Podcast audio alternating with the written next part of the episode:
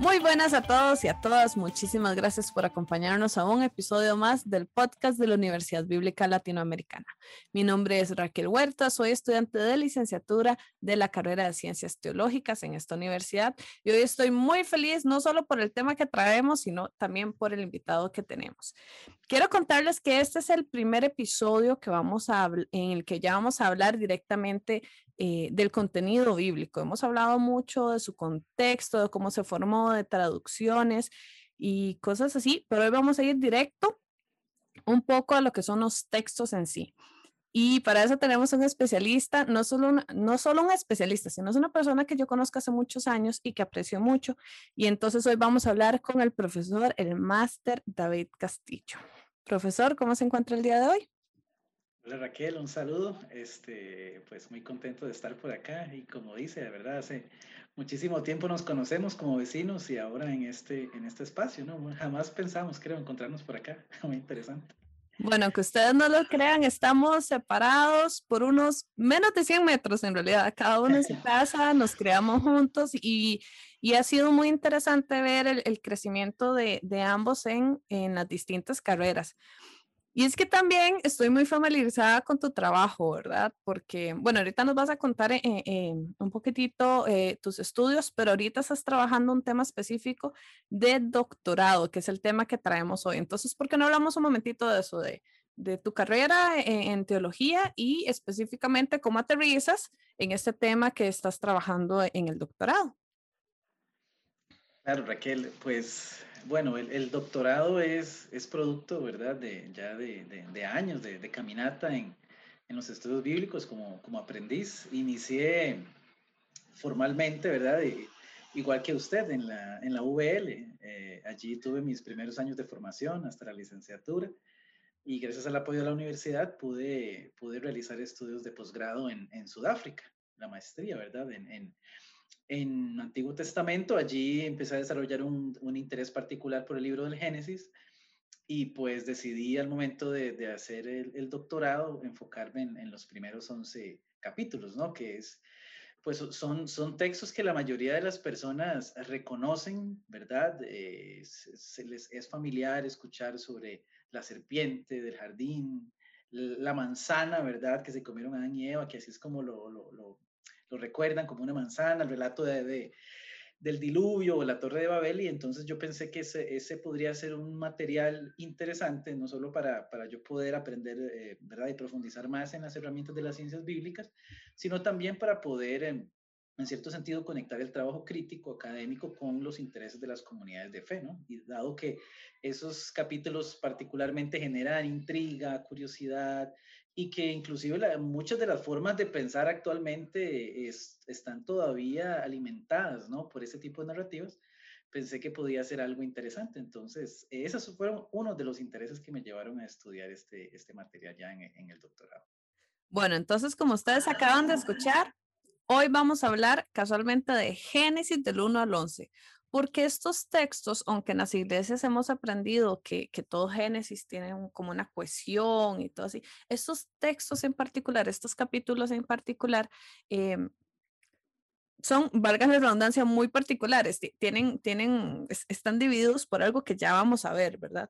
Este, antes de entrar directamente al tema, yo quiero invitar a todas las personas que nos están viendo o escuchando este, a que primero nos indiquen desde dónde nos escuchan. Para nosotros es muy interesante ver la cantidad de países a los que estamos llegando.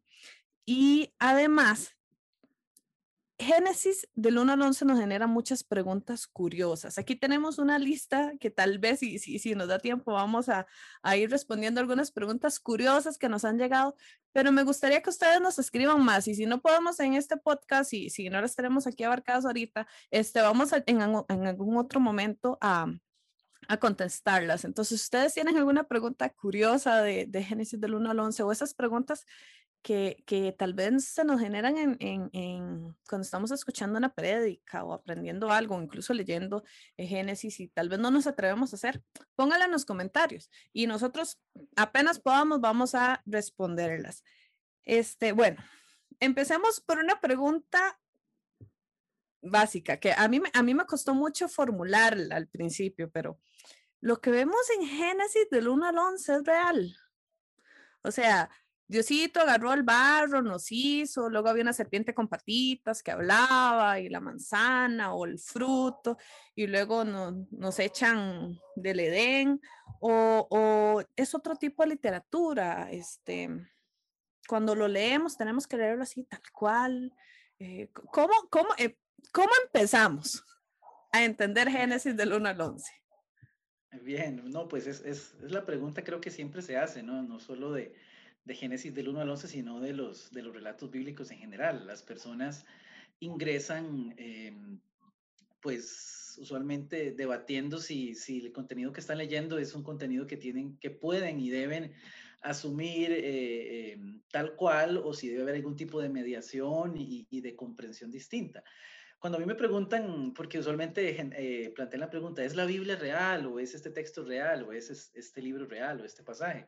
Yo lo, lo, primero que les digo, ¿verdad? Son de broma y en serio, es que claro que es real, o sea, está en, está en unas páginas, es un relato, ¿verdad? Pertenece a una tradición religiosa, eh, ¿verdad? Primero judía, que luego fue legada y asumida por el, por el y el cristianismo posterior, y pues es, lo son relatos, son parte de la memoria, de la tradición, ¿verdad? Y entonces, inclusive del, del inconsciente colectivo, el consciente colectivo, son, son reales en ese sentido. Ahora, la pregunta más precisa es por historiografía, ¿verdad? Y, esa, esa idea, ¿verdad? De que si podemos leer estos textos como formas de explicar los orígenes, ¿verdad? De la humanidad eh, eh, como tal y, recordando inclusive que una de las Biblias más antiguas, de las tradiciones que tendemos a llamar tradiciones más, más conservadoras, más fundamentales, en sentido, digámoslo así, en términos descriptivos, tienden inclusive a poner Génesis y, colocar el año, ¿verdad? usualmente le ponen el año 4000 y, algo, y, con esa entrada quieren dar a, entender que su comprensión de esta literatura es que en efecto es una literatura que explica de dónde venimos, ¿verdad? De dónde venimos eh, de manera literal, ¿verdad? Eh, cuando ponemos la mirada desde los estudios bíblicos, una, una explicación de este tipo, ¿verdad? Que vincula los relatos de Génesis 2.3, la primer pareja, ¿verdad? O de la fundación del, del, cosmos en Génesis 1, o el origen de las lenguas en el relato de la, de la historia de, de, la Torre de Babel o del diluvio, pues las cosas cambian, ¿no? Las cosas cambian porque los estudios bíblicos nos recuerdan que, lo, que dentro de distintas, digamos, eh, entre distintos aspectos que, que, los textos bíblicos tienen su propio, o sea, son, literatura y al ser literatura están escritos a partir de una forma un género, un género literario, ¿verdad? Y la mayoría de estudiosos concuerdan, es muy difícil encontrar específicamente historiografía, ¿verdad? Tal cual como la conocemos hoy en la época moderna en los relatos bíblicos. Entonces, de entrada, no, ¿verdad? Leer los textos de Génesis del 1 al 11 como la explicación de dónde viene el ser humano, tal cual, como, como si fuese un tratado, ¿verdad? Al, al estilo del Big Bang, de dónde vino el mundo. Eh, no, no, no, no se sostendría hoy, ¿verdad? No se sostendría hoy con el, con el pensamiento de la modernidad. Entonces tendríamos que entrar con otra clave, porque los textos están ahí, están puestos al inicio, quieren explicar de dónde viene la pareja, quieren explicar eh, de dónde viene el mal, quieren explicar eh, cómo se repartieron los pueblos por el mundo. Sí, hay unas explicaciones, eh, ¿verdad?, que, reflejan ese interés en esos textos, pero decir hoy que podemos tomarlos como tratados históricos sería, hoy sería un error que es habitual, pero que desde, desde el siglo XVIII viene, ¿verdad? Eh, digámoslo así, aclarándose con los distintos abordajes críticos. Bueno, yo sé que tal vez algunas personas que nos están escuchando pueden eh, sentirse un poco escandalizadas con lo que acabamos de, de escuchar, ¿verdad? Porque en las iglesias y, y, por, por tradición nos han enseñado este, a leer estos textos de forma literal. Si usted hasta ahorita está escuchando este podcast, le invito a que escuche los siete más o menos anteriores, donde casualmente empezamos a hablar un poco de estos temas, del contexto, y donde también nos dimos cuenta que, que eh, los textos bíblicos cuando fueron escritos tuvieron un gran impacto. Eh, de, de las ciudades y, y, y, bueno, sí, de los países que las rodeaban, ¿verdad? Este, toda esta cultura se ve impregna. Y casualmente esa es mi siguiente pregunta, ¿verdad? Este, una vez e, escuché unas charlas donde hablaban de textos muy parecidos, este, me acuerdo especialmente de, de, los textos de Gilgamesh, de los relatos de Gilgamesh, ¿verdad? Donde habían, mm, son textos más antiguos que los bíblicos, habían muchas similitudes, había un diluvio por ahí, una torre, eh, había otras cosas, entonces uno dice, ah, mira, entonces el Génesis o, o estos relatos no son tan únicos, ¿verdad? Entonces, hablemos un poquitito de estas, eh, de estas culturas que había eh, en el antiguo cercano oriente, ¿verdad? Y, y, la influencia de estas en Génesis del 1 al 11. Así tal vez podríamos empezar como, como a tener una, una idea más clara, ¿verdad? ¿Qué te parece? No, por supuesto, y es que eh, esta segunda pregunta está muy relacionada a la primera en, en términos de fondo, porque, digámoslo así, eh, el valor, el valor de los textos bíblicos en, algunos círculos se ha, se ha transmitido o sea, o sea o ha adquirido significado a través de que representen tal cual un momento, ¿verdad?, de la historia en, en, su nivel que llamamos literario. Lo que cuentan es lo que pasó y si eso no puede afirmarse, el texto bíblico pierde sentido pierde sacralidad por un lado, ¿verdad? Y por otro está el sentido de la unicidad, o sea, no hay nada que se compare al texto bíblico. Si hay algo que se compare al texto bíblico, el texto bíblico pierde valor.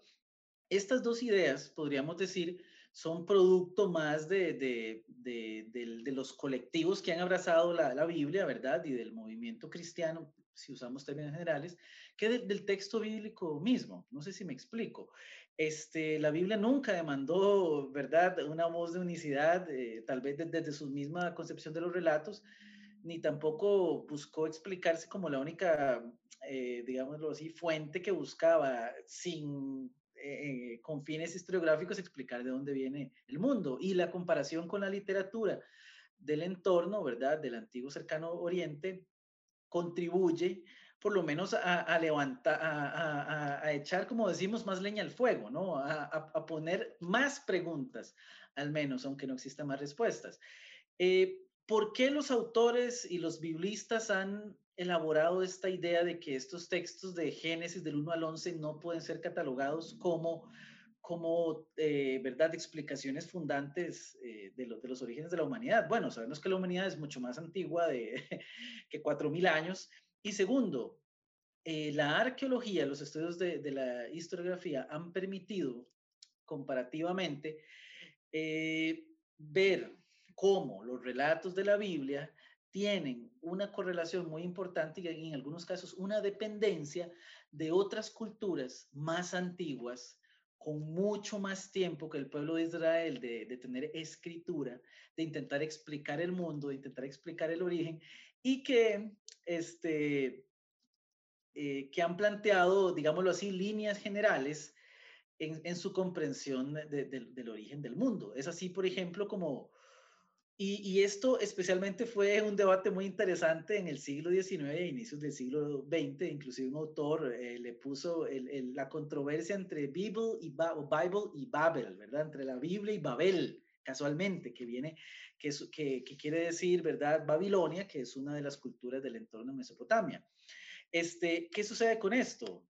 Bueno, llega un momento, ¿verdad?, en la historia humana que algunos investigadores, arqueólogos van y encuentran, especialmente en el siglo XIX, se encuentra una tablilla donde se empieza a leer eh, eh, eh, esta misma se encuentra, ¿verdad?, en, en, en, territorio de Mesopotamia, ¿verdad?, lo que concebimos hoy como Irak, y empiezan a leer una historia muy similar, muy similar a, la, a lo que tenemos en, en, el relato de Noé.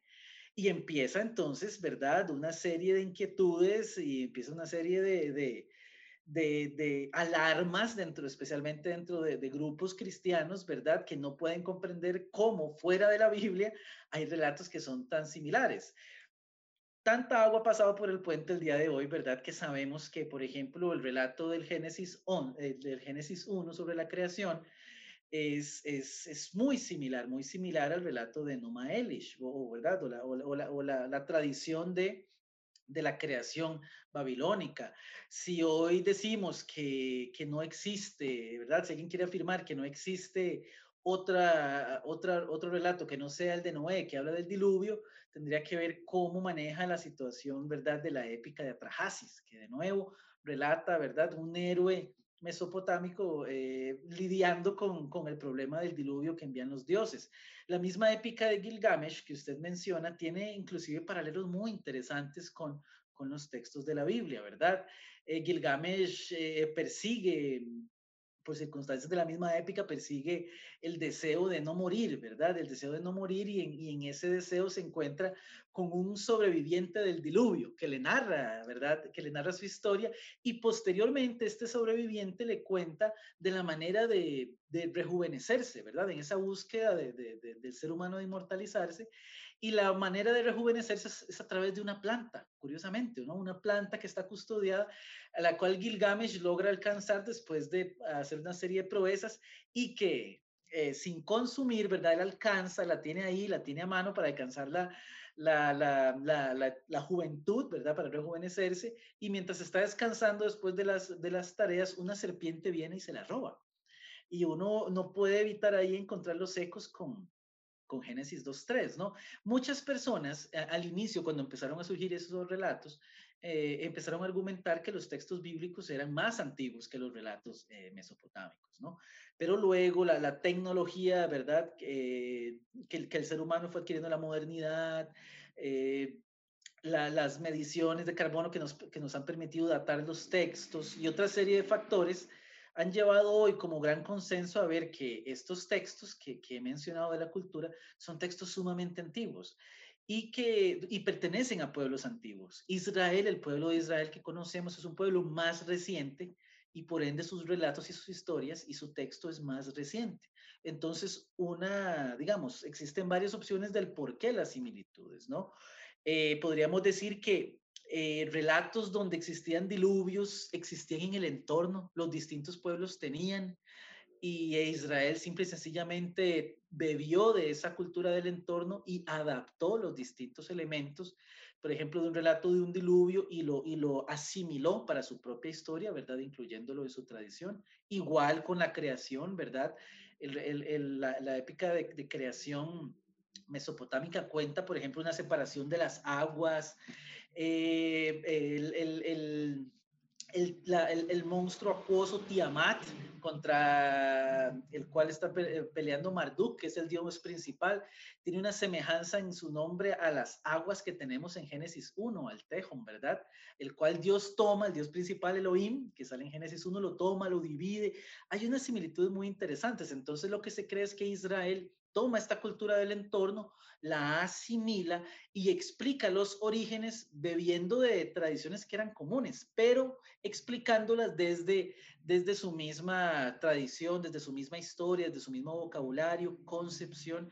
Es como yo una vez compré un librito sobre, sobre leyendas centroamericanas y me pareció muy curioso ver cómo nosotros en Costa Rica hablamos de un, de un monstruo legendario que se llama la cegua ¿no? Eh, que es esta, esta mujer que, que, para asustar a los hombres que andan por malos caminos, transforma su rostro en un, en un, caballo, en un esqueleto de caballo, ¿no? Y ver cómo, en, en, en por ejemplo, en, Guatemala y en otros países de Centroamérica, este animal no se llama cegua, pero se llama ciguanaba. Pero el fondo del, del, del, del monstruo, ¿verdad? Es el mismo. Entonces, hay un cambio de nombre pero el, el, el, relato es el mismo. ¿Quién lo inventó? Pues no sabemos en este caso, si, de dónde viene la tradición. Eh, en términos de Israel, dado que Babilonia, en verdad, y, y, la cultura mesopotámica es tan antigua, la mayoría de autores eh, sugieren que, que Israel o heredó de estos pueblos dicha influencia, dichas narrativas, o era común en el entorno.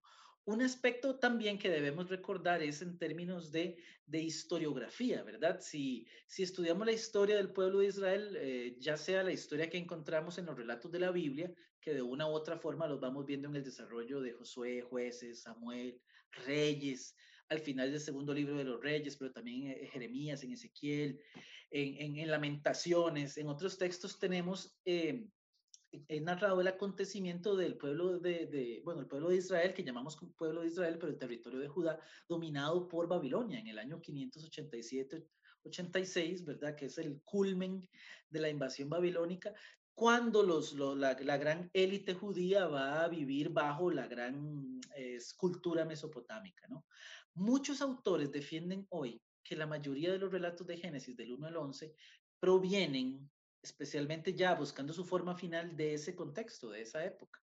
Y que por ende muchos de estos relatos, por eso es que huelen a Mesopotamia, por eso es que Babel aparece en Génesis 10, por eso es que Babel aparece en Génesis 11, por eso es que existe el relato de la serpiente, por eso es que Génesis 1 se parece tanto a la época de, eh, a, la, a, la, épica del Enuma Elish, porque en un momento fundamental de la historia de Israel, cuando se están poniendo por escrito muchos, muchos textos, este, surge esta influencia mesopotámica y entonces de una u otra forma marca, marca, ¿verdad?, al, pueblo como tal. Esto nos dice, otra cosita breve, que eh, los textos de Génesis del 1 al 11 no son textos muy antiguos, ¿verdad? Y más bien, eh, algunos autores, usted mencionaba al inicio que Génesis del 1 al 11 es solamente una sección en el libro del Génesis, ¿verdad? Usualmente Génesis se divide formalmente en tres momentos. Los relatos eh, eh, de los orígenes, 1 al 11, los relatos patriarcales, ¿verdad? De Abraham y su descendencia, del 12 al 36, y lo que algunas personas llaman la historia de, de José, ¿verdad? De, de José el, el, el, soñador, digámoslo así. Este, de José el soñador, que va del 37 al 50. Digámoslo formalmente, para algunas personas el libro del Génesis se fue componiendo con las relaciones, con los relatos más antiguos, los relatos de los patriarcas, Abraham, llegamos a José, y a todo eso le faltaba una introducción. Y esa introducción se vino a colocar con los libros de Génesis del 1 al 11. Entonces, pues eso ayuda a explicar un poquito que es una literatura muy, muy reciente y que se compone o se termina de componer ya bajo, bajo Israel, eh, habiendo experimentado la cultura mesopotámica, ¿no? Con tantos contactos que, que, encontramos en, en, esta literatura. Bueno, y es que a veces, a veces nosotros lo decimos fácil. Claro, Israel llega todo más influenciado y como, como si Israel llegara y dijera, bueno, vamos a hacer un relato. Voy a poner, me gustó la historia de la serpiente, la voy a poner. No, no, no, no es tan así. Simplemente es un proceso que también lo vimos, eh, por si no lo han escuchado, lo vimos también en el podcast que grabamos eh, con Isela Trujillo, con, eh, de la relación de la Biblia con los pueblos originarios en América y, que se da este proceso de sincretismo, que es donde se da una combinación de lo que yo creo más lo que otras culturas me están enseñando, otros pueblos. Y no es el propio, simplemente es que conforme va pasando el tiempo, se va añadiendo, se le va enseñando a los hijos algunas cosas, escuchan de otras, y es, es, un, es una mezcla que no se da propósito, no está pensada, simplemente es algo de hecho que nos pasa todos los días. Poco a poco vamos aprendiendo cosas y nuestros hijos o hijas van aprendiendo más y cuando nos damos cuenta, ellos creen diferente a nosotros y los hijos de ellos creen diferente a nosotros, no al propio, es un proceso. Entonces, estos relatos, al final, era la creencia del pueblo. Ellos no, tal vez no notan esta influencia porque es un proceso lento, ¿verdad? Ahorita nosotros lo decimos fácil, pero creo que es importante notar que es un proceso que se da. Entonces, ¿quién escribe estos libros? Y para mí algo muy importante. Si, si no lo leo tal cual, si, si no lo creo así como palabra por palabra que pasó, entonces, ¿qué relato estamos hablando? ¿Qué, ¿Qué, tipo de género literario estamos hablando? Claro. Es leyenda. O, eh, eh, tiene, tiene un género, no, es que es muy interesante porque creo que eso nos ayuda a ubicarnos un poquito también. Sí, Entonces, ¿qué, ¿qué estamos leyendo? Sí, por supuesto. Este, para ver, eh, bueno, lo, el asunto va de la mano, ¿verdad? En términos de la composición y, y, y, y, el género literario y todos los elementos que, que usted ha señalado sobre, ¿verdad? Sobre, sobre este, este proceso de construcción de, de, lo que llamamos memorias ya escritas, ¿verdad? De, de, de tradiciones del pueblo que van surgiendo de, de la, digamos, de la vida de, Israel como tal, no solamente eh, eh, en, en, sus raíces semitas, sino, ¿verdad?, de luego en sus contactos con el entorno. Hay una amalgama, ¿verdad?, de, fuentes allí que, que influencian la producción de estos relatos. A veces para explicar necesitamos categorías y necesitamos eh, ¿verdad? Conceptos y teorías que dividen lo que, lo que en la práctica no está dividido. Y eso pasa, por ejemplo, cuando queremos hablar un poco de la composición y del género literario. Porque estamos hablando, y debemos recordar esto, tal vez estamos hablando de teorías, mejores o peores, pero teorías, ¿verdad? porque estamos intentando explicar un texto antiguo. Muchas veces no tenemos muchas fuentes, solo tenemos el, material que hemos heredado. Eh, en, el, en el podcast de, de, inspiración, Hansel explicaba un poco la, el, el, elemento sobre de, de la, del, del de la crítica, ¿verdad? Textual, que es que no hemos heredado los textos originales tal cuales, hemos heredado copias, ¿verdad? Y esto nos limita muchísimo a poder dar eh, fe total de, de, dónde vienen estos textos y, y, qué forma tienen, ¿verdad? Lo hacemos desde nuestras realidades, desde nuestros conceptos modernos, eh, los cuales eh, esperamos nos ayuden a explicar esta literatura. Entonces, Génesis del 1 al 11, curiosamente, y es muy interesante, eh, rescatar que las ciencias bíblicas podríamos decir que formalmente inician a partir del estudio y la curiosidad que suscitaron Génesis del 1 al 11. ¿Por qué? Porque pues algunas personas, ¿verdad? Que luego llegaron a ser, reconocidas por su labor eh, de estudio crítico, ¿verdad? Hablo de estudio minucioso de los textos, fueron acercándose a Génesis y se dieron cuenta de ciertas particularidades, ¿no? Eh, la manera en que se habla de Dios en el capítulo 1, eh, el nombre Elohim es diferente al que tenemos, por ejemplo, en Génesis 2.3, Yahvé o Yahvé Elohim. Cambios de nombre en la divinidad, cambios de estilo empezaron a suscitar preguntas, ¿no? Eh, y empezaron a abrir la posibilidad de que estos textos no proveniesen de una sola mano, ¿verdad? Como se creía que provenían de la mano de Moisés. Y la investigación fue profundizándose al punto de que la ciencia bíblica prácticamente nace a partir de, lo que provocan estos libros, que provocan, eh, ¿verdad? ya a, finales del siglo XIX, lo que llegamos a conocer como la teoría documentaria que probablemente muchas personas, ¿verdad?, que, que, tengan estudios formales en Biblia han sido influenciados por esta teoría, ¿verdad? La famosa teoría del yavista, del sacerdotal, del deuteronomista, inclusive del disputado eloísta que está por allí. ¿Qué son, estas, qué son estos nombres? Bueno, eh, a partir de la lectura del texto, a partir del contenido, del uso del nombre de Dios, los especialistas empezaron a dividir las secciones de los libros del Génesis del 1 al 11 y por ejemplo dijeron, Génesis 1 al 2, 4 pertenece a un autor, como eh, el lenguaje es muy ceremonioso, como tiene tinte litúrgico, le vamos a poner sacerdotal.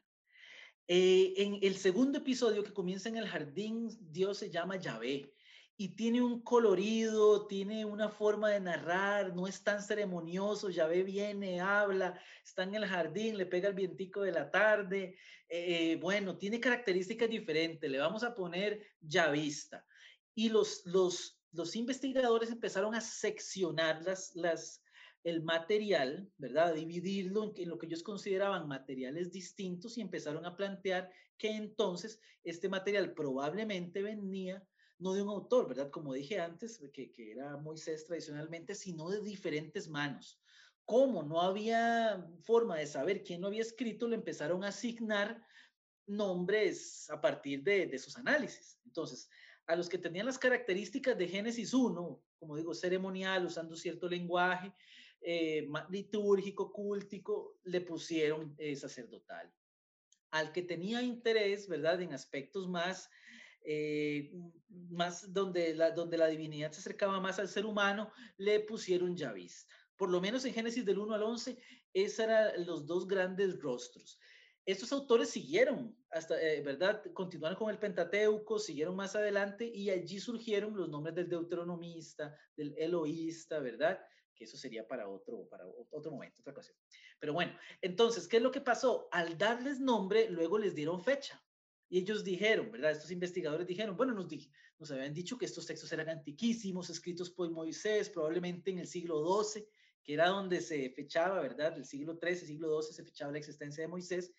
Y empezaron a decir, no, no, no, mira, el contenido, el lenguaje, eh, las características nos hacen eh, sugerir que estos, estos textos vienen de dos contextos específicos. Los yavistas, y gracias a Von Rad y otros, ¿verdad? Ya en, el siglo XX, eh, insistían, eh, los yavistas eran colocados en torno al siglo X, en la época salomónica, lo que consideraban la, la época de oro en la corte de Salomón. Fue el rey Salomón y su corte los que pusieron por escrito estos relatos tan curiosos de el jardín de Caín y Abel, de los hijos de Noé. Y por otro lado, los textos que, que tenían más un, ¿verdad? un tinte cúltico litúrgico los asociaron a una época cuando el templo y no el palacio adquirió mayor preponderancia en Israel, que fue la época del exilio babilónico. Entonces se trajeron al sacerdotal y dijeron, estos textos de Génesis 1, algunas secciones de la historia de Noé, responden a esta época. Entonces, la crítica bíblica en cierto sentido debe mucho a Génesis del 1 al 11, porque fue la que provocó, eh, ¿verdad? Eh, con estas incoherencias en los nombres, en el desarrollo de la trama, intentar explicar quién los había escrito intentar eh, discernir y en cierto sentido probar de que estos textos eran diferentes. Provenían de, de diferentes contextos, provenían de diferentes formas de concebir a Dios, porque el Elohim no es el mismo que Yahvé en sus características, ¿verdad? Y plantaron esa, esa teoría. Posteriormente y al día de hoy la teoría ha cambiado, ¿verdad? Hoy muchos autores defienden que los textos son mucho más recientes de lo que pensamos y el yavista, aquel que se colocaba en el siglo X, hoy lo colocan en el siglo VII. Ya no se le llama yavista, ahora se le llama no sacerdotal. Y curiosamente se ha colocado el sacerdotal como la tradición más antigua, ¿verdad? Estoy hablando de puestas por escrito, no estoy hablando de tradición oral, que eso es sumamente difícil de fechar. Entonces, al día de hoy, muy pocos autores, si ustedes van y, buscan un, un, libro, por ejemplo, ¿verdad? Que estudie sobre el Pentateuco, ya un texto reciente, eh, o un texto del Génesis, intenta explicar de dónde vienen esas historias, es muy curioso, ¿no? Porque ya no hablan de yavistas, sí hablan de sacerdotal, hablan de no sacerdotal, o sea, estamos en una época donde no se le puede dar nombre porque no se sabe muy bien qué es, pero que ha ido cambiando la teoría. Lo que sí sabemos es que los textos reflejan contextos históricos. Y con eso vamos al género literario. No podemos decir formalmente que Génesis del 1 al 11 tiene la historiografía como la comprendemos hoy, ¿verdad? Eh, si tuviésemos que decir, bueno, ¿cómo leemos este tipo de relatos? Bien, eh, hay diferentes formas de verlo. Para algunas personas, y, es una de las lecturas que a mí más me agrada, estos son relatos parabólicos, parábolas, son relatos pedagógicos que buscan, eh, ambientados en el origen del mundo, explicar eh, ciertos aspectos de una realidad muy posterior, ¿verdad? Y también plantear temas que son importantes, son caros, ¿verdad? Para ese público posterior que está viendo para atrás para explicarse ciertas cosas. Por ejemplo, Génesis 2.3, ¿verdad? El relato de la primera pareja. Eh, si, si, si, asumimos la postura tradicional, ¿verdad? Tendríamos que decir que, bueno, que el ser humano viene de, de Adán y Eva y punto. Y ahí empezó la población a surgir y tenemos que luego que resolver con quién se casó Caín y qué pasó allí si lo leemos literalmente. Pero, ¿verdad? Cuando los estos textos, los autores que defienden que Adán y Eva son un texto parabólico, lo hacen de una manera muy interesante. Y es que todo el relato de Adán y Eva tiene ecos muy interesantes que nos llevan a, a la época en que Israel vivió bajo la monarquía y perdió, digámoslo así, la monarquía. Por ejemplo, al inicio tenemos Adán, que es humanidad. Dios crea un Adán de Adamá, crea una humanidad de la tierra. Adamá es tierra, ¿verdad? Y crea Adán, o sea, una criatura de la tierra que no tiene género, no es macho, no es hembra, y le entrega una tierra, eso sí, un jardín. Luego le entrega un mandamiento que debe cumplir para poder vivir, ¿verdad? Y vivir en esa tierra. Pero este Adán, ya con Adán y Eva, rompen ese mandamiento. Y el castigo es el perder la tierra y ser exiliados. Esas, esas escenas que yo he retratado, si, si la gente, las personas han leído desde los relatos que van desde el Éxodo hasta Reyes, o sea, la salida de Egipto, la dádiva de la tierra, la promesa de la tierra, Luego la dádiva de los mandamientos a mano de Dios por, eh, verdad, hacia, hacia el pueblo de Israel. Luego, las constantes desobediencias de los mandamientos que van, eh, digámoslo así, en jueces, Samuel, Reyes, hasta que llega el colmo y en Reyes se pierde la tierra y el pueblo va al exilio. Alguna gente dice que no tenemos que buscar en, en Adán y Eva este, a los orígenes del, de la humanidad como concebimos hoy, ¿verdad? La modernidad, sino una parábola donde Israel está mirando para atrás y dijo, ¿en qué momento Dios nos dio la tierra, nos dio el mandamiento, hicimos mal y lo perdimos? Y otra gente va más a fondo, ¿verdad? Y dice, pero es que esto no es una reflexión que está haciendo Israel cuando Babilonia lo dominó y le hizo perder la tierra como castigo de Dios, ¿verdad? No, no, hay, aquí esto no va para toda la gente, aquí hay rostros que son culpables y algunos autores han elaborado mucho que la crítica es a la monarquía, a los reyes y que Adán es una suerte de rey al que se le da todo, al que tiene que guardar y, y garantizar que se mantiene la tierra a través de cumplir los mandamientos y que es el que falla. Y una de las frasecitas más utilizadas para asociar a Adán y Eva con los reyes es la, digamos, la pregunta que está relacionada con la pregunta de la serpiente, ¿no? O, el ofrecimiento de la serpiente. Dios no, no, no es que cuando ustedes coman van a morir, sino que ustedes van a ser como dioses, sabiendo lo bueno y lo malo. Y hay una frase, ¿verdad?, que Salomón dice años después, eh, bueno, años después no, eh, en las narrativas de Samuel, que Salomón dice en una oración que él tiene en Gabaón, en el santuario de Gabaón, donde él pide a Dios la sabiduría, el conocimiento de lo bueno y lo malo. Esa frase más eh, atestiguado en, en, la literatura del mundo antiguo. No hay nadie que quisiera parecerse más a Dios como un rey. Los reyes eran los que pensaban que no tenían límites, ¿verdad? Que se endiosaban. Hizo sugerir a, varios autores que hacen esta lectura política que lo que se está criticando en Génesis 2.3 es básicamente el endiosamiento de los reyes de Israel que fue el, el, endiosamiento de los reyes de Israel y su insistencia en romper los mandatos de Dios, el mandamiento, lo que llevó a Israel al exilio o a Adán y Eva como prototipos de, de humanidad y prototipos de Israel a ser expulsados del jardín, ¿verdad?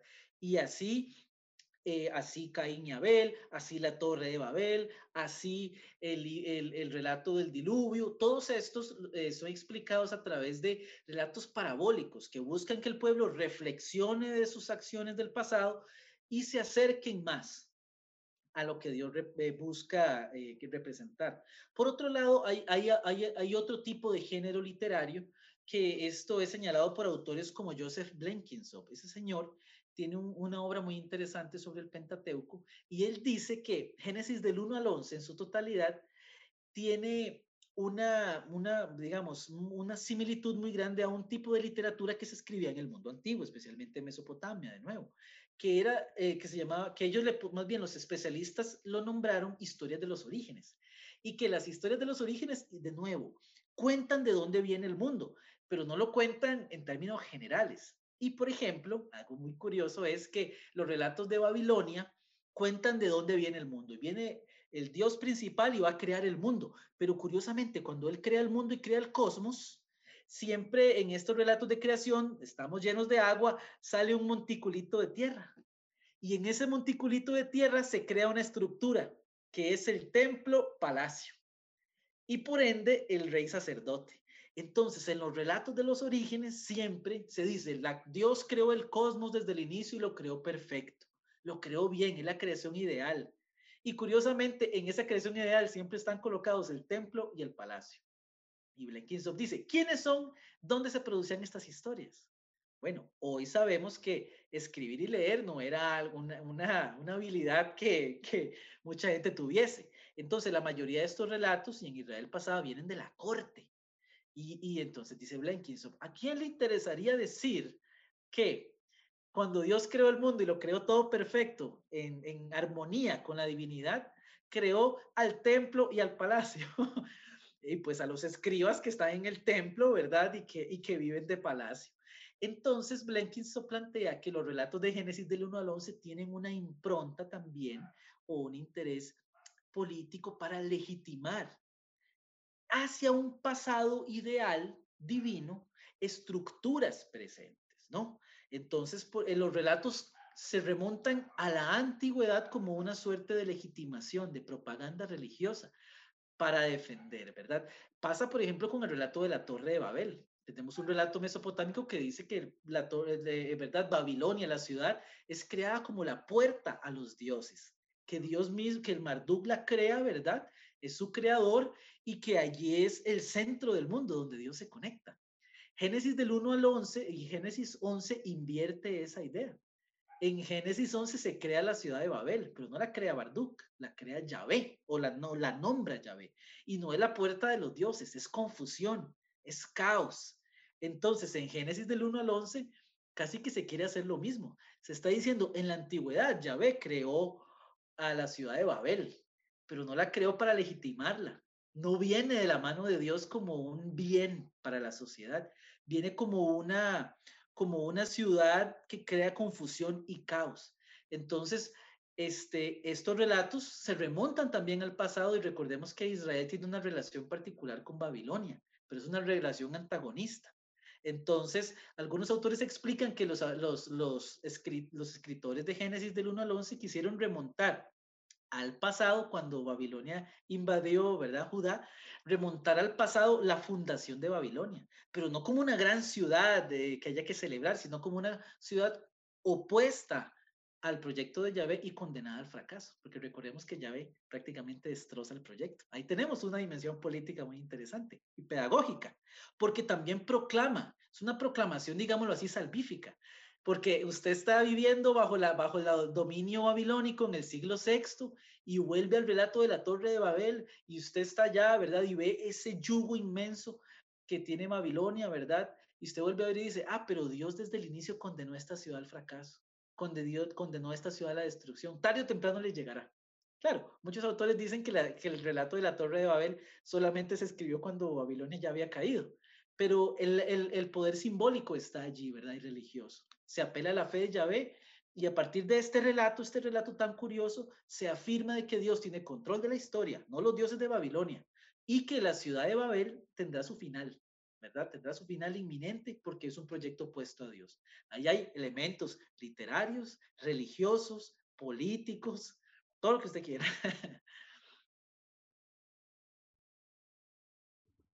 Ok, perdón. Tengo muchas, muchas, muchas preguntas. Este, pero quiero tratar de aprovechar el, tiempito que nos queda lo más que, que podamos. Em, permíteme hacerte cinco preguntas curiosas que, que, tengo aquí. Este, tal vez no nos podamos extender muchas por cuestión de tiempo, pero, pero me parecen eh, que son preguntas que muchos nos hemos hecho. Eh, esta la tuve, la empecé a hacer yo cuando empecé a estudiar en la universidad. Em, yo siempre creí que existía un relato de la creación, pero de un pronto a otro escuché que habían dos relatos. Entonces me puse a leerlos y de verdad se pueden ver que existen dos. Entonces, ¿son dos o uno? Pues diríamos formalmente que son dos, ¿verdad? Los estudiosos dicen que son dos, que Génesis 1 es un, es un relato de la, de, de, de la, del origen del cosmos, los cielos y la tierra, así, como, así es como comienza 1.1 y termina, digamos, formalmente en 2.4. En cambio, eh, el relato del jardín es un relato centrado en, en, en, el ser humano, la creación, ¿verdad? Cómo Dios forma al ser humano Adán y Eva, ¿verdad? Y pues tendríamos eh, básicamente un relato del cosmos y un relato antropogónico, eh, enfocado en las peripecias y las vivencias y el génesis, ¿verdad? El surgimiento de, de Adán y Eva.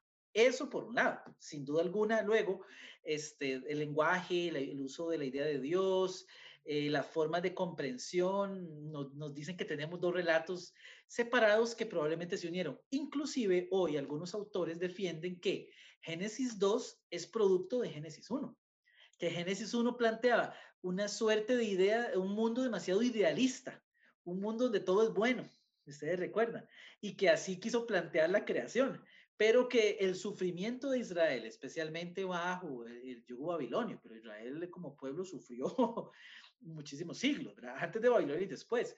Entonces, que el relato 2 surgió para eh, cuestionar, ¿verdad? Cuestionar ese todo era bueno y en cierto sentido tener que enfrentar la triste realidad de la desobediencia, del sufrimiento, de la amenaza de la muerte, la caída de lo ideal, ¿verdad? De Génesis 2 es, es como que nos, nos roban la inocencia, ¿verdad? De, Génesis 1. Entonces sí, tenemos dos relatos, igual en, el, en, en, en Noé, En el Noé, los autores han identificado lo que ellos consideran dos relatos separados. Ellos los, los dividen, los dividen totalmente y prácticamente cuentan dos historias de Noé con distinto lenguaje, distintas formas de hablar de Dios, eh, de hablar de los animales. Muy interesante. Entonces ahí hay un par de, de, pares que, que surgen.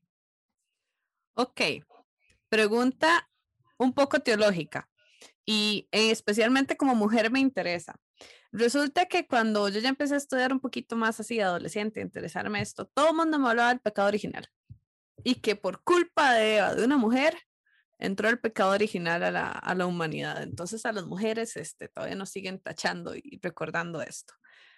Pero había un pecado original. Este, entonces, ¿qué es este, esto que se habla en Génesis 2 y 3, este, que se interpretó como pecado original, ¿qué es? Claro, esa, esa es una pregunta muy interesante. podemos hablar en términos teológicos del cristianismo, ¿verdad? Dentro, de la, dentro del pensamiento cristiano, la idea de pecado original es, es fundamental, ¿no? Eh, se explica de nuevo desde los orígenes, concibiendo que Adán y Eva fueron los primeros seres humanos, ¿verdad? Se concibe que es la primera pareja que por su desobediencia a, a Dios, pues, eh, genera una ruptura irreconciliable, ¿verdad? Y, nos, y saca a la humanidad de ese espacio de, de, vida eh, ideal, ideal, ¿verdad? y paradisiaco, en cierto sentido, eh, en vínculo con, con, Dios, el Creador.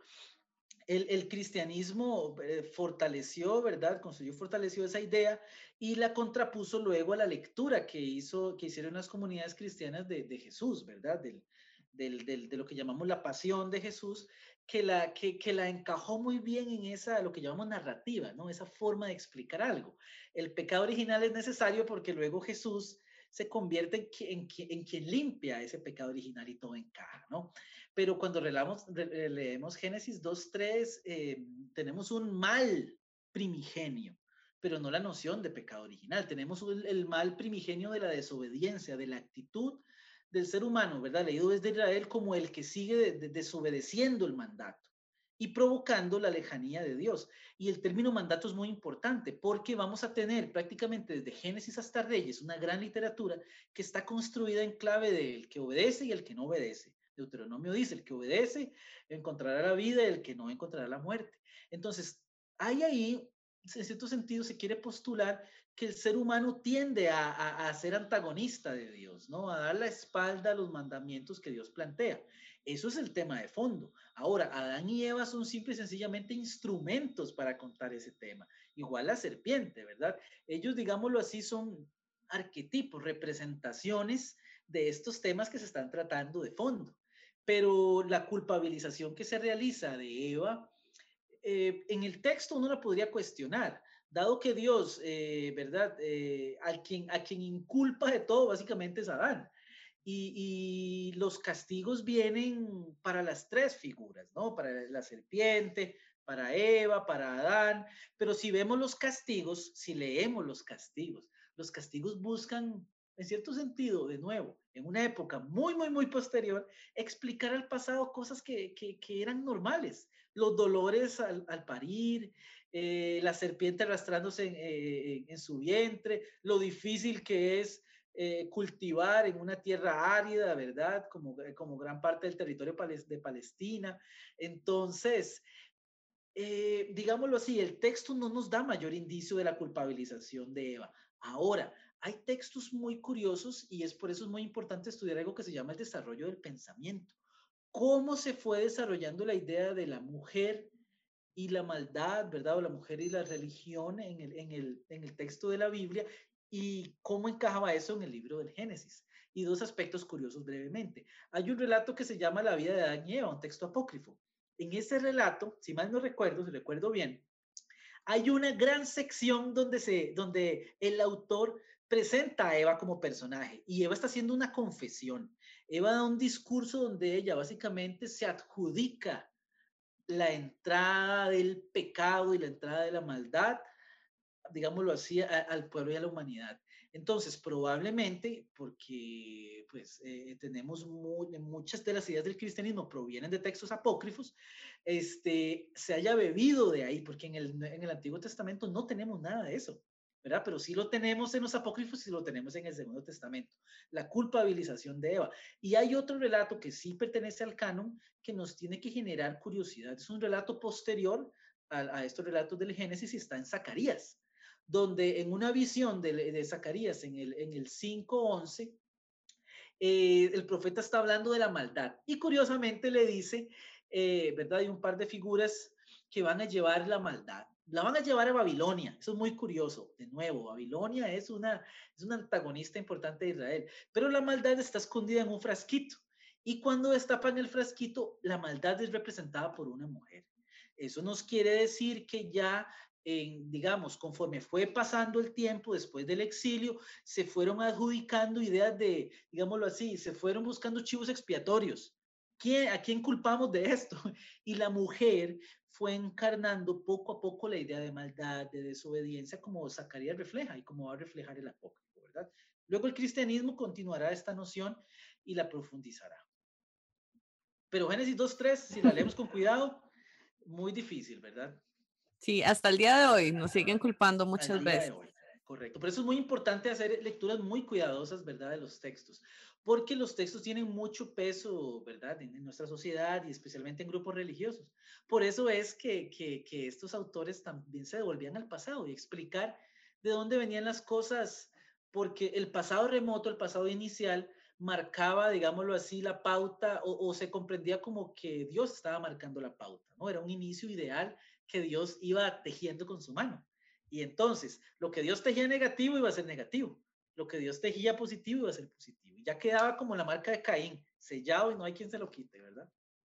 Bueno, hay algo que yo sí quiero resaltar de, de, de lo que dijiste, este, porque me parece sumamente importante, y es que muchas de las creencias que nosotros tenemos del cristianismo no vienen necesariamente de los libros que tenemos canonizados en la Biblia. Y, y esas son discusiones que yo tengo constantemente este, entre, entre mi grupo de, de, personas con las que me relaciono, porque se habla mucho de palabra de Dios y las creencias y creemos que todo está ahí, pero lo que hablábamos antes, hemos tenido un proceso de sincretismo con otras cosas, que, con otras culturas y con otras literaturas que no nos hemos dado cuenta. Entonces, mucho del imaginario cristiano que nosotros tenemos no necesariamente eh, viene de una fuente tan cristiana. Pero bueno. Podríamos decir tal vez, perdón, brevemente que si usamos las herramientas de las ciencias bíblicas, uno no podría decir que lo que decimos hoy de Adán y Eva es lo que quiso decir su autor original, que eso es muy difícil de saber. Pero lo que sí tenemos que recordar es que si un texto como el de, no sé, Adán y Eva se escribe en el siglo VII, ¿verdad? Antes de la era común o un poquito después, o sea, ya estado después, muchas comunidades lo han ido leyendo, releyendo e interpretando en sus nuevos contextos. Y las comunidades en el siglo I, los cristianos, en la Edad Media, en el siglo V, y nosotros hoy bebemos de todo ese, digámoslo así, esa tradición interpretativa. Entonces, eh, eso explica un poco la lectura. Lo que, lo que tenemos es una pluralidad de lecturas, ¿verdad? Que hemos ido acumulando a lo largo de la historia. Y ya de remontarnos al pasado es muy difícil y a lo original. Tenemos esta pluralidad unas mejores y otras peores, ¿verdad? Ahí es donde entramos como creyentes a, a, elegir o como estudiosos también, ¿verdad? Del texto. Bueno, me muero por hacer tres preguntas chiquititas que tengo aquí. Yo sé que ya el tiempo, hace rato estoy viendo, yo sé que ya se nos está acabando el tiempo, pero te las voy a hacer de un solo tiro porque son tres preguntas curiosas. La primera, eh, ¿por qué Adán y Eva se comen una manzana? Y era una manzana. Esa es la primera.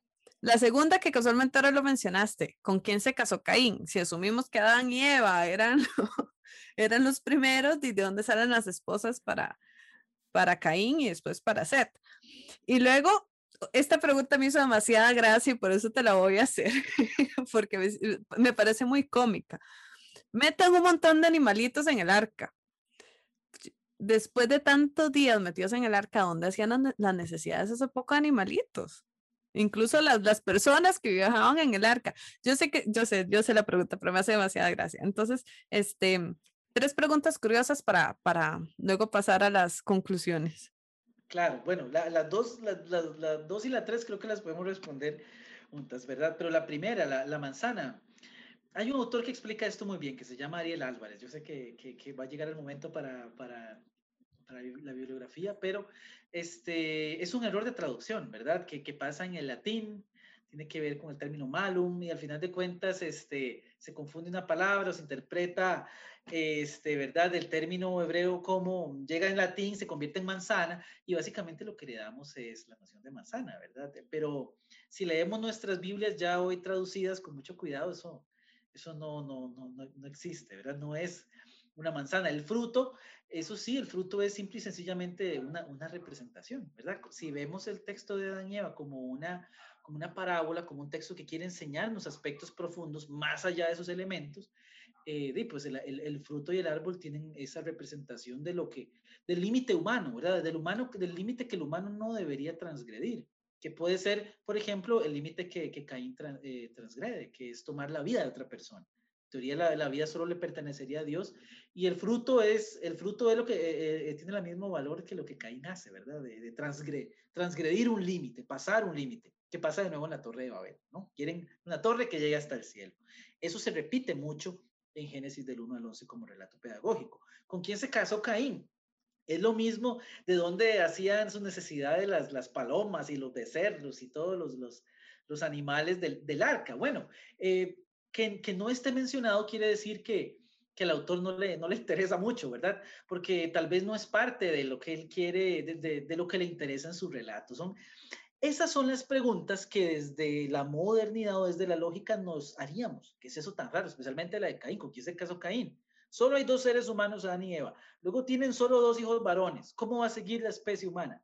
Esa es una razón más, el sentido común para decir, tal vez estos relatos no me quieren decir de los orígenes, ¿verdad? Porque no me están dando no me están dando campo para maniobra. Ahí no hay dónde más eh, maniobrar. Mucha gente ha querido decir, no, es que Caín y eh, Adán y Eva habían tenido hijos en el paraíso, en, en, el jardín. No, es que Adán y que los ángeles, que no sé qué. O sea, no. Los textos de la Biblia tenemos que leerlos primero con sus elementos. Y si no nos están dando estos elementos es porque probablemente no hay mucho interés. Los autores bíblicos nos dan los elementos que les interesan para su mensaje. Eh, yo escuché una vez por allí, no recuerdo, que en una obra de teatro, cuando se abre el telón, si hay un clavo pegado en una pared, ese clavo juega una función. Y alguien, aunque se va a colgar un sombrero, una corbata, lo que sea, pero ese elemento no está ahí porque a alguien le pareció vacilón pegar un clavo. En la Biblia pasa muy similar. Vamos a encontrarnos cosas que probablemente tengan una función en el relato y van a estar ausentes cosas que, aunque nosotros pensemos que son necesarias, eh, de ahí, tal vez el narrador no les consideró importantes. Caín no tiene esposa, no sabemos de dónde, pero tiene un hijo. El autor no le importaba eh, decir nada de la esposa, le importaba decir que Caín tenía descendencia y que la descendencia iniciaba con una ciudad, porque necesitamos que la humanidad siga, ¿verdad? Eh, la mujer, ¿dónde quedó? La esposa de Caín. Pues eh, no, no, es una pregunta relevante para, para, para el autor. Esto me hace recordar, y tal vez con esto ilustro para cerrar, eh, eh, hay, un, hay un relato del, del, hijo de David que se llama Absalón, que es muy interesante. No sé si usted recordará a Absalón, que es el hijo que se subleva contra David. Al inicio de la, del relato de, su, de, de, sublevación, porque tiene bastantes capítulos, ¿verdad? Prácticamente inicia desde segundo de Samuel 13 y termina en el 18, se nos dice que, Absalón tenía un pelo hermoso, bello, largo, que el hombre se lo pasaba peinando, lavando, que se lo iba a cortar y pesaba un montón. Y uno dice, ¿para qué? Díganme de qué otro personaje de la Biblia se habla del pelo. O sea, eh, ¿por qué el pelo de Absalón? Usted no entiende, ¿verdad? Y ya el relato sigue. Y pues eh, resulta que cuando, que cuando Absalón se subleva, surge una guerra y Absalón tiene que huir, él va cabalgando y su, y su cabellera se enreda en una rama se cabellera se, queda, se enreda en una rama, él queda atrapado y es así como él queda a manos de los soldados de David que lo matan y ahí terminó su, su, su guerra. Entonces, los elementos que el relato nos ofrece usualmente son los elementos suficientes para interpretar el texto tal como está, ¿verdad? Hay elementos eh, que están ausentes o que son fantasiosos, pero que pertenecen a la misma lógica del relato. Es como que yo estuviese leyendo hoy eh, cualquier, cualquier cuentito, cualquier parábola eh, por ejemplo, los, los, relatos de Tío Conejo, que yo siempre doy ejemplos, ¿verdad? Quien nos conoce, Carmen Lira, escribió relatos eh, que buscaban hacer enseñanzas morales y lo que utilizó fueron animales. Y uno era Tío Conejo, un animal que salía hablando y contando. De ahí, si yo digo, mira, pero como un conejo hablando. Entonces ya desde el inicio yo no puedo aprender nada de los relatos de Tío Conejo porque en mi sentido común los conejos no hablan, ¿verdad? Entonces eso me bloquearía la narrativa. Con la esposa de Caín, con los desechos de los animales, es lo mismo. No son tal vez un detalle importante, aunque yo sé que la gente pues se pregunta eso porque lo concibe como historiografía. Pero dado que eso no es historiografía en el sentido moderno, esos detalles no, no se convierten en algo importante. Bueno, me quedan unas preguntas aquí que quiero hacerte, eh, pero no me va a dar tiempo. Entonces estoy viendo a ver cuál, cuál considero más eh, importante. Em, estoy entre, no sé si tal vez lo podemos mencionar, pero sí sería súper, súper rápido. Algo muy interesante es la disputa entre la ciencia y la fe, ¿verdad? Que mucha gente dice un científico no puede creer y una persona que cree no puede creer en ciencia tampoco. Entonces es, es muy interesante. Pero también, de, eh, también me gustaría que ahondáramos un, un poco eh, eh, en, en, en, el valor de estos relatos entonces para, para nuestras realidades de hoy. Ok, son historias. Y acabas de mencionarlo un poquito haciendo esta paradoja de, de de los cuentos de Mitia Panchita, de Carmen Lira, ¿verdad? Quien no la conoce es una, fue una autora costarricense, pueden buscarla, tiene historias fabulosas. Este, entonces, no sé si podemos mencionar así ya para, para ya empezar a concluir, o más bien ir concluyendo, este, hablando un poquitito de ciencia y fe, si es válido, si no es válido, yo sé que es un tema muy largo, pero es como, como así, como la opinión, ¿verdad? ¿Y, ¿Y, de qué nos sirven esos relatos hoy en día, especialmente a, a, las personas que hacemos teología hoy en día? Claro, eh, ciencia y fe, yo, yo, creo que no, no hay ningún choque, ¿verdad? Los estudios bíblicos surgen en una época donde, donde la fe, donde la Biblia están siendo examinados y, caen en las manos de, la, de, la de, digamos, de interrogantes científicos, ¿verdad? Desde la ciencia que se va construyendo, pues años antes, pero la ciencia bíblica, claro, empieza a elaborarse en el siglo XVIII y entonces el texto bíblico y la fe cristiana empiezan a verse a, a, través de los ojos de todos los descubrimientos de la modernidad. Este, ya el planeta Tierra no es el centro del universo, es el Sol y eso se traía al suelo dogmas que se estaban sustentando desde la Biblia, así muchísimos otros, ¿verdad? La teoría de la evolución en el siglo XIX, pues planteaba un problema para los relatos de Adán y Eva si los concebíamos como el origen de la humanidad, ¿no? Y el conocimiento humano nos fue ayudando, en cierto sentido, o nos da el potencial de colocar eh, la Biblia a la luz de, la, investigación científica. Nos ayuda a conocer muchísimo de dónde surgen estos textos nos, ayude, nos ayuda a, explicar cuestiones que sin la ciencia tendríamos cerradas, ¿verdad? Y que tendríamos que básicamente abros, abrazar inclusive a pesar de nuestro sentido común, ¿verdad? A pesar de nuestro sentido común. Entonces, el tema, el de, no hay, yo, yo siento que no hay un debate entre ciencia y fe. Yo siento que, que lo que especialmente, o, más bien, cuando pensamos en ciencia y Biblia, lo único que estamos haciendo es implementar las herramientas actuales al estudio de un texto que consideramos importante, sagrado, ¿verdad? Investigando más. Como, como decíamos, los descubrimientos de las tablillas que nos dijeron, por ejemplo, que había un relato del diluvio más allá del de Génesis, se dan en el siglo XIX. muy recientemente ha habido descubrimientos que el conocimiento humano ha ido adquiriendo que nos han llevado a un cambio, ¿verdad?, en nuestro raciocinio para explicar la Biblia. Pero eso no, no, no, eh, ¿verdad? No debe confundirnos con el elemento de fe, porque el elemento de fe tiene que ver con una, con una cuestión, ¿verdad? Que no necesariamente es, es, es palpable, que yo puedo científica y racionalmente probar, que es tal vez lo que más a, a, crispa, ¿verdad? Los cabellos de las personas. Las personas piensan que la fe significa probar que Adán y Eva existieron. O, que, o probar que hubo un diluvio donde no iba montado en un arca. Si nosotros reducimos el elemento de fe a que el texto bíblico responda desde esa manera de pensar, ¿verdad? Eh, eh, ya perdimos desde el inicio, porque el texto bíblico no funciona desde esa lógica, ¿verdad? Ni, ni, prácticamente ningún texto, ¿verdad? Ni los evangelios, ni los relatos que llamamos históricos, que ahí el judaísmo nos ayuda mucho, porque los, el judaísmo lo llama proféticos, ¿verdad? Son, tienen una dimensión religiosa, no histórica. Entonces, eh, por ahí tenemos, yo creo que, que tenemos la oportunidad desde los estudios bíblicos de de, abrazar la, escritura desde otra dimensión, ¿verdad? Una dimensión más informada, que ya no me lleve a mí a decir, mira, si a Jonás no se lo tragó una ballena, eh, O yo no tengo que creer en la Biblia, me parece un disparate. O yo tengo que decir, sí, sí, sí, un ser humano puede vivir tres días y tres noches y Jonás vivió ahí. Y así es como demuestro que tengo fe en Dios y que creo en la Biblia. No, la Biblia es una colección, ¿verdad?, de muchos tipos de textos que buscan lo que, lo que el profesor José Enrique dice, ¿verdad? Una frase muy sencilla. La Biblia funciona como ventana, ¿verdad? Eh, nosotros no miramos una ventana, miramos a través de la ventana. Y, y, entonces el texto bíblico no es un fin en sí mismo. Yo no me pongo a pelear si mi fe depende de que Adán y Eva hayan existido, sino cómo Adán y Eva son camino para mi construcción como persona creyente y como ser humano. Cómo el texto de Adán y Eva me lleva a mí a digámoslo así, al reflexionar en, en mi caminar eh, cristiano, digamos, hoy o, o, como o en la fe judía en ese momento. Y esto me lleva a la reflexión un poco del valor de estos textos para la fe.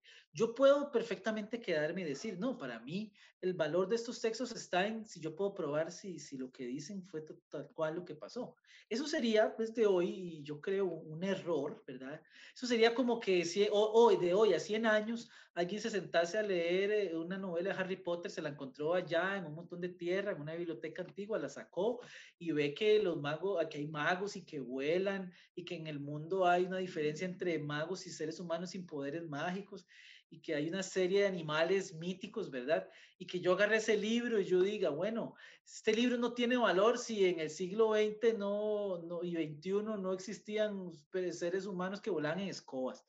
E, el valor no está ahí, ¿verdad? Si ustedes ven Harry Potter, uno puede encontrar valores importantes, la amistad, la perseverancia, hay problemas de injusticia, de opresión, están los, los conflictos del bien y el mal, está la nobleza, contra la rapiña, o sea, una serie de cosas que son valores profundos. En los textos de la Biblia encontramos lo mismo. Génesis 1 apela neciamente a la esperanza. A se cree que Génesis 1 surge en el contexto del exilio. Jeremías tiene una frase que describe el exilio como caos y confusión, la misma descripción de Génesis 1. Entonces mucha gente dice que el caos acuoso donde está enterrado, digamos, que, hace, que Dios hace resurgir, es una lectura del caos que había producido Babilonia.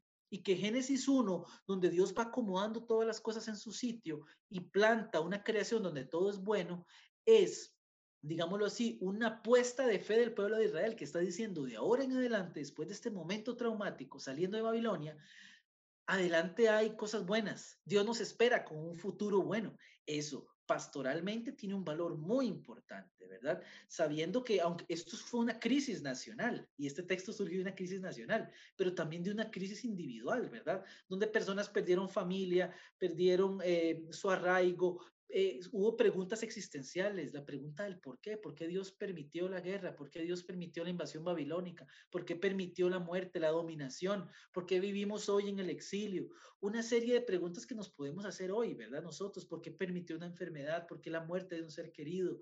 ¿Por qué la condición social tan paupérrima en que vivimos? Ese texto de Génesis 1 no tiene valor por decir que el mundo se creó en siete días. Eso sería hoy un disparate pero tiene valor porque detrás hay una serie de experiencias humanas muy fuertes y hay una apuesta religiosa donde por fe se está diciendo, no, hay futuro adelante. Con Génesis 2.3 pasa algo similar. Tenemos una consecuencia de la desobediencia a Dios. ¿Y cuál es el aprendizaje de la parábola de Génesis 2.3? La misma de Juanito y el lobo. eh, ten cuidado, ¿verdad? No, no le estire tanto el rabo a la terneja porque se le van de consecuencia lo que usted hace con Caín y Abel es lo mismo. Pierde el contacto con Dios, pierde el contacto con las personas, pierde el contacto con la creación y es condenado a vivir solo. Ahí hay aprendizajes muy fuertes, ¿verdad? En la acción de asesinar al hermano, al hermano de sangre y al hermano social. Entonces, ahí, de ahí adelante, muchísimas cosas. Babilonia es una crítica al imperialismo, en fin, eh, el relato la Torre de Babel. Ahí hay mucho, mucho, mucho potencial para nuestra vida como eh, creyentes de forma individual y también para la transformación de la sociedad. Bueno, tengo muchas preguntas, siempre me pasa, eh, pero ya lo que no tengo es tiempo. La que no tenemos es este, Sí, eh, bueno, ustedes saben, yo siempre le agradezco a Jessica, que es la persona que nos edita, y Jessica me pasa regañando. Raquel, mucho tiempo, mucho tiempo. Es, es, que es muy interesante lo que estamos hablando. Por cierto, un saludo a Jessica y a Karen, que son las personas que em, y a la profesora Eli, que somos el equipo de trabajo que está detrás de este podcast, este, y a los profesores que siempre nos apoyan en, en todas estas. David, profe David, últimas palabras para despedirnos. Yo sé que habíamos hablado de una bibliografía, eh, les prometo